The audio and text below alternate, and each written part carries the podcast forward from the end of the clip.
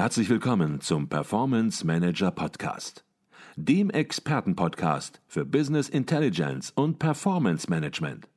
Inspirationen, Know-how und Impulse für Controller und CFOs, die noch erfolgreicher sein wollen. Ihr heutiger Gastgeber Peter Blum.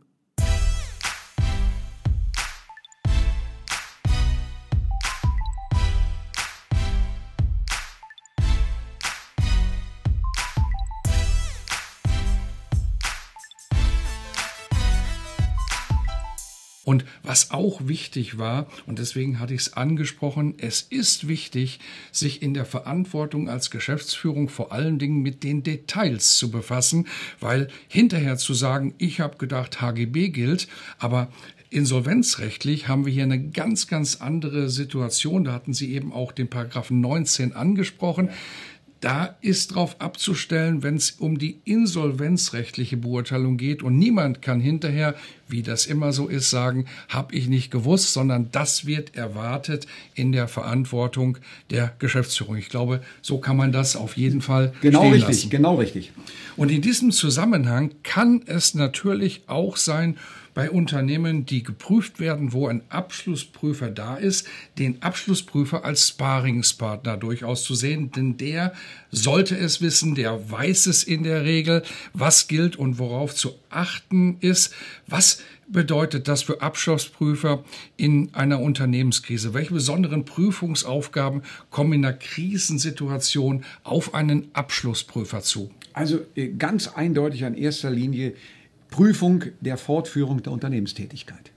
Da muss ja alle diese Prüfschritte durchlaufen, der Abschlussprüfer, die wir gerade eben ähm, äh, angesprochen haben. Natürlich wird er dann Informationen einfordern von den gesetzlichen Vertretern, vom Vorstand etwa oder von der Geschäftsführung. Ähm, und äh, wird sich natürlich dann auch die Gründe darlegen lassen, warum etwa der Vorstand von einer Fortführung der Unternehmenstätigkeit Legen Sie, dokumentieren Sie mir das bitte anhand Ihrer Prognoserechnungen. Ne? Mhm. Und ähm, da muss er natürlich in der sogenannten Vollständigkeitserklärung, die der Abschlussprüfer ja fordert von den zu prüfenden Unternehmen, vom Vorstand etwa, äh, auch sicher gehen, dass er ihm in der Vollständigkeitserklärung alle Informationen darlegt, der Vorstand, ne? äh, die diese äh, Fortführung der Unternehmenstätigkeit gegebenenfalls in Frage stellen können. Ne? Mhm. Also da ist ein in der Unternehmenskrise, vor allen Dingen jetzt in der Pandemiekrise, ein ganz wichtiger Prüfungsschritt der Abschlussprüfer, sich das dokumentieren zu lassen vom Vorstand, ähm, äh, wie er das begründet wenn er von einer Fortführung der Unternehmenstätigkeit ausgeht. Mhm.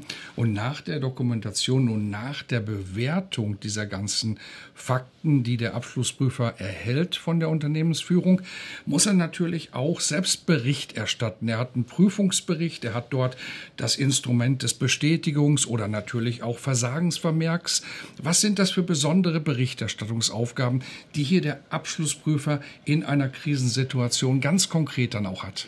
Also äh, der Abschlussprüfer hat grundsätzlich zwei Möglichkeiten, mit seinem Urteil nach außen zu treten. Äh, das ist einmal äh, der Bestätigungs- oder Versagungsvermerk, den er äh, ausfüllt. Ne? Ähm, und wenn er feststellt, dass eine Sicherung der Unternehmensführung nicht mehr vorliegt, muss er das in den Bestätigungs- und Versagungsvermerk äh, aufnehmen. Muss genau begründen, weshalb hier nicht von einer Unternehmensführung auszugehen ist. Und dann muss er auch darauf achten, äh, dass der Jahresabschluss nicht mehr nach den Vorschriften des HGB oder der internationalen Rechnungslegungsstandards aufgestellt wird, sondern nach Zerschlagungswerten. Dann mhm. muss bilanziert werden nach Liquidationswerten. Mhm. Und das alles muss also drinstehen im Bestätigungs- und Versagensvermerk. Und wenn die Unternehmensleitung beispielsweise äh, sich weigert, äh, umzuchingen auf eine Bilanzierung nach Liquiditätswerten und Zerschlagungswerten, dann muss er grundsätzlich den Bestätigungsvermerk versagen. Mhm, also okay. da ist nicht mehr GOB, da ist nicht mehr Going Concern, äh, was gefordert werden müsste und da liegt eine falsche Rechnungslegung vor. Mhm. Die Aufgaben für Abschlussprüfer werden, wenn ich sie richtig verstehe, immer komplexer. Die Verantwortung wird, wenn die wenn der Abschlussprüfer seine Aufgabe richtig wahrnimmt, die Verantwortung wird immer größer und damit einhergeht natürlich auch die Notwendigkeit für den Abschlussprüfer, Businessmodelle, die ja durchaus auch immer komplexer werden in Unternehmen, tiefgreifend zu verstehen und zu beurteilen. Denn wie soll ein Abschlussprüfer, dessen Geschäft ja nicht ist, das Geschäftsmodell des Unternehmens umzusetzen, eine Prognose abgeben, wenn er das Modell, das Geschäftsmodell nicht richtig begreift. Auf der anderen Seite haben wir die gesetzliche Prüferrotation seit einiger Zeit und die hat ja auch schon ihren Höhepunkt jetzt erreicht. Die Prüfer wurden ausgetauscht. Wie bewerten Sie die gesetzliche Prüferrotation, insbesondere vielleicht auch bei den großen Konzernen, wo die Geschäftsmodelle oder die Vielfalt der Geschäftsmodelle in den einzelnen Bereichen ja doch erheblich ist und auch teilweise noch komplexer ist als vielleicht in einem mittelständischen Unternehmen. Also ich glaube, die Wissenschaft und auch die Praxis ist sich einig, äh, dass äh, die Rotation die Stärkung der Unabhängigkeit des Abschlussprüfers bewirkt. Nicht? Das ist klar.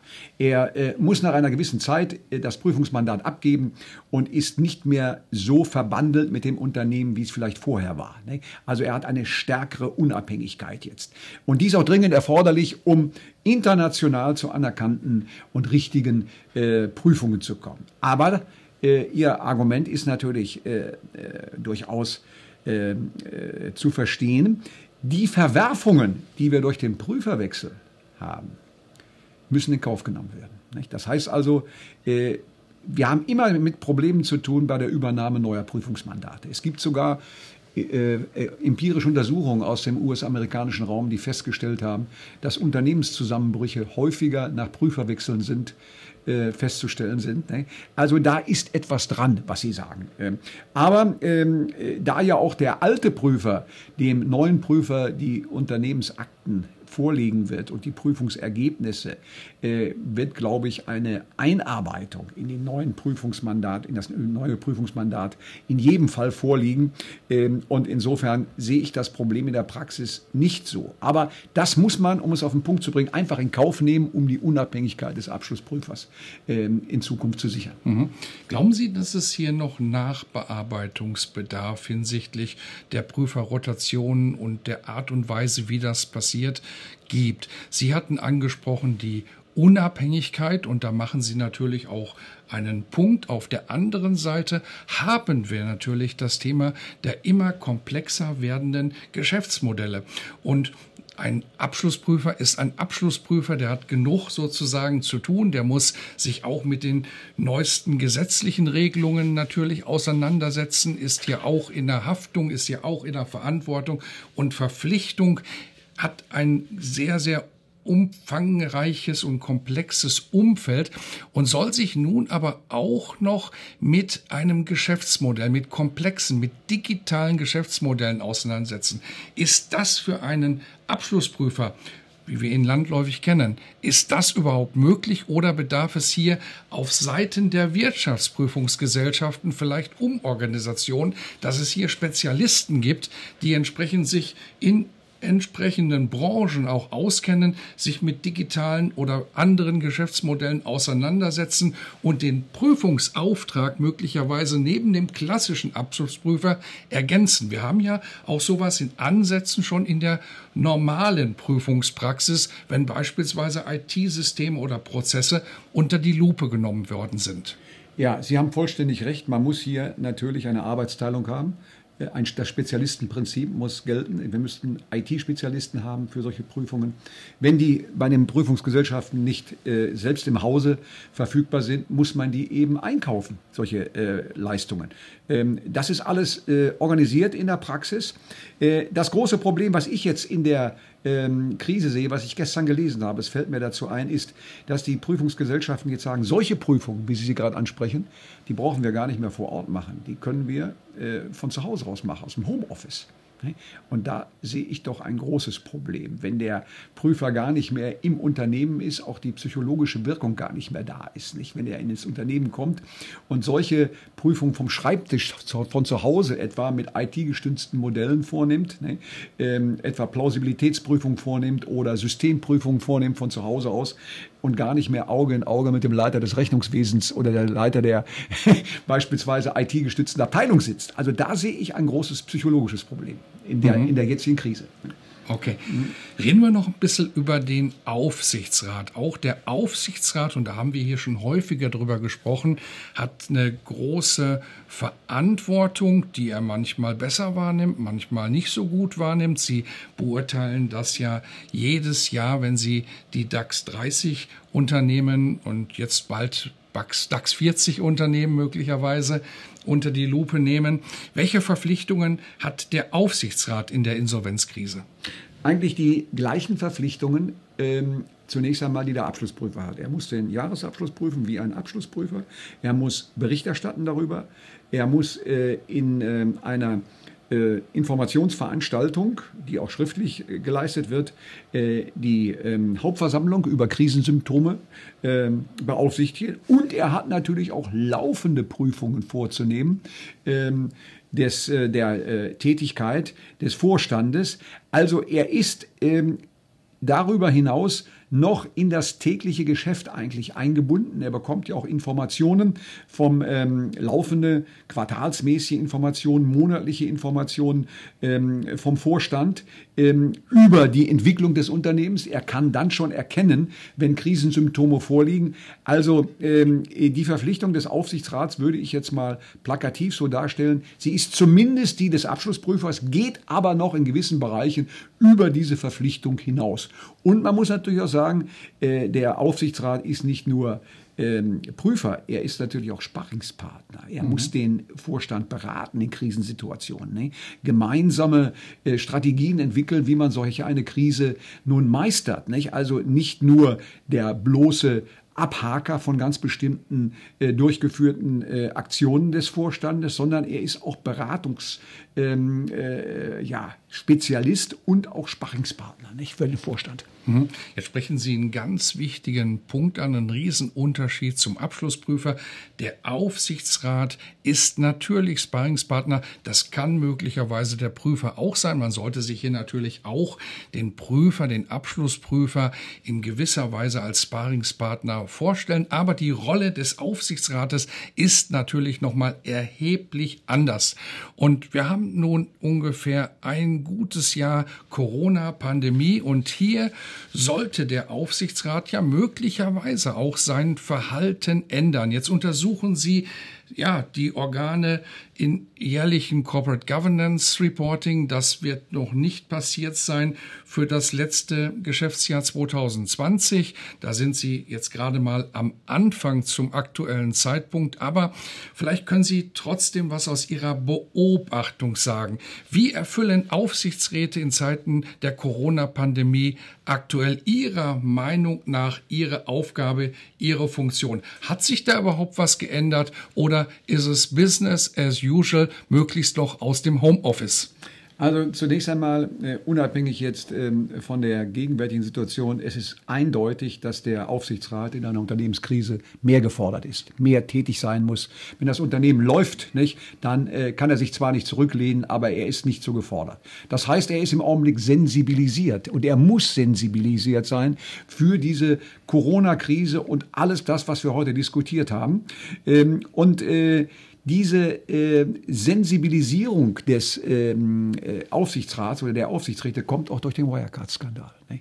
Also ich habe festgestellt, dass das Bewusstsein für kriminelle Handlungen vor allen Dingen, der mit strafrechtlichen Konsequenzen bei Pflichtverletzungen äh, gewachsen ist bei den Aufsichtsräten. Und die sind also auch durch die Corona-Krise hochgradig sensibilisiert, die Aufsichtsräte. Das ist ganz klar. Alles andere äh, wäre auch äh, falsch, denn wenn sie natürlich jetzt gerade in der Krisensituation, die wir beschrieben haben, ihre äh, Überwachungsaufgaben und auch ihre Beratungsaufgaben nicht wie gesetzlich äh, entsprechend gefordert äh, durchführen, dann kommen Sie in die Haftung, genau wie der Vorstand. Ne? Sie haben zivilrechtliche Haftung und auch strafrechtliche Haftung bei Vorsätzlichen. Äh, da greifen die Gerichte jetzt äh, rigoros zu bei Pflichtverletzung von Aufsichtsräten. Mhm. Das heißt, ich verstehe Sie richtig. Es gibt ein paar Punkte, zum Beispiel eben natürlich auch der Wirecard-Skandal ja, wo Aufsichtsräte jetzt durchaus ein bisschen sensibler geworden sind, genauer hingucken und ja auch dann den, den Rhythmus der Zusammenkünfte mit Vorständen geändert haben? Haben Sie da auch was feststellen können? Äh, na, selbstverständlich. Das haben wir schon äh, festgestellt beim Corporate Governance Reporting.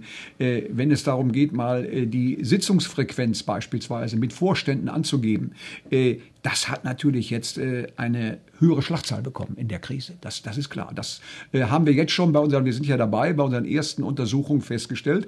Deswegen sage ich ja, er ist sensibilisiert organisiert und der tut mehr, äh, der Aufsichtsrat, ähm, und ist auch gefordert, ähm, weil auch bei ihm das Damoklesschwert der Haftung über ihm schwebt. Nicht? Man weiß ganz genau, äh, dann gehe ich in die Geldstrafen hinein und Sie sehen ja im Augenblick die Verfahren, die äh, in, durch die Presse gehen, wie rigoros die äh, Gerichte äh, zugreifen bei Pflichtverletzungen. Nicht? Also ich denke an VW etwa nicht äh, und äh, alle anderen Krisen und Audi bei der Audi-Krise auch. Nicht? Mhm.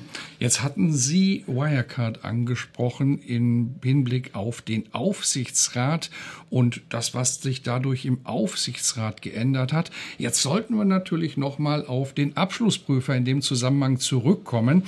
Was hat sich dort geändert? Ich kann mir gut vorstellen, auch eine ganze Masse, weil auch hier haben wir das Thema Haftung. Hier wollen wir jetzt gar nicht in die Details einsteigen, was es beim jeweiligen Abschlussprüfer verursacht hat.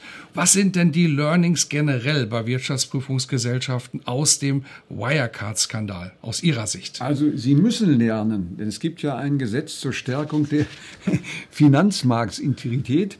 Da gibt es ja viele Veränderungen, die jetzt äh, vorliegen und ähm, die auch die Wirtschaftsprüfer äh, betreffen, aber auch andere Prüfungsinstitutionen, etwa die BaFin betreffen. Ne? Ähm, und äh, die soll sich ja in Zukunft nur mit Bilanzdelikten beschäftigen, nicht mehr der Abschlussprüfer. Das traut man dem Abschlussprüfer offensichtlich nicht mehr zu. Ähm, durch diese Verwerfung mit Wirecard. Äh, dann soll oder wird diskutiert die Abschaffung der deutschen Prüfstelle für Rechnungslegung.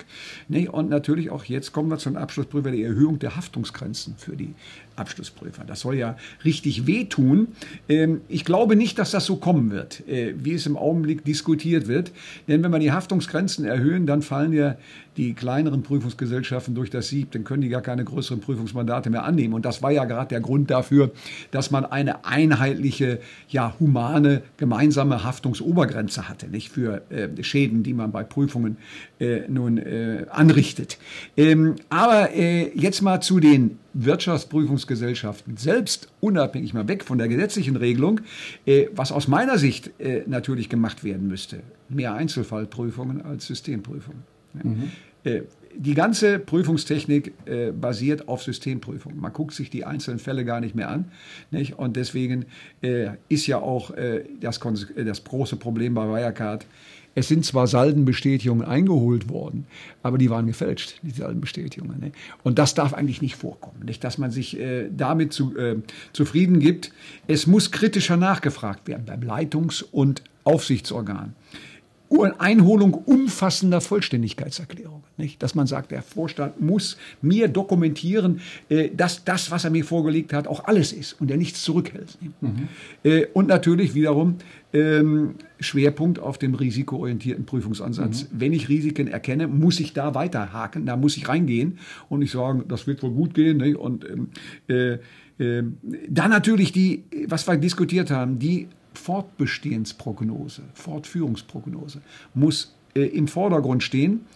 Und aber vor dem Hintergrund dürfen wir den Abschlussprüfer hier nicht zu sehr abwatschen mit krimineller Energie begangene Tathandlungen, wie wir es ja bei Wirecard haben, sind natürlich schwierig aufzudecken. Nicht? Und das ist auch nicht der Prüfungsauftrag des Abschlussprüfers. Er soll die Einhaltung der Grundsätze ordnungsmäßiger Rechnungslegung prüfen und nicht die äh, kriminelle Energie.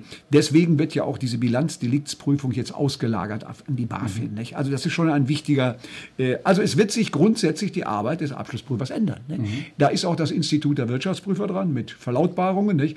Ähm, und äh, wir werden da äh, natürlich auch eine Auswirkung auf das Wirtschaftsprüferexamen bekommen. Ich bin mhm. zwar nicht mehr dabei, aber ich könnte mir vorstellen, dass man auch beim Wirtschaftsprüferexamen diesen Schwachstellen natürlich entgegenwirken wird. Nicht? Mhm. Da werden wahrscheinlich die Daumenschrauben nochmal angezogen jetzt. Mhm.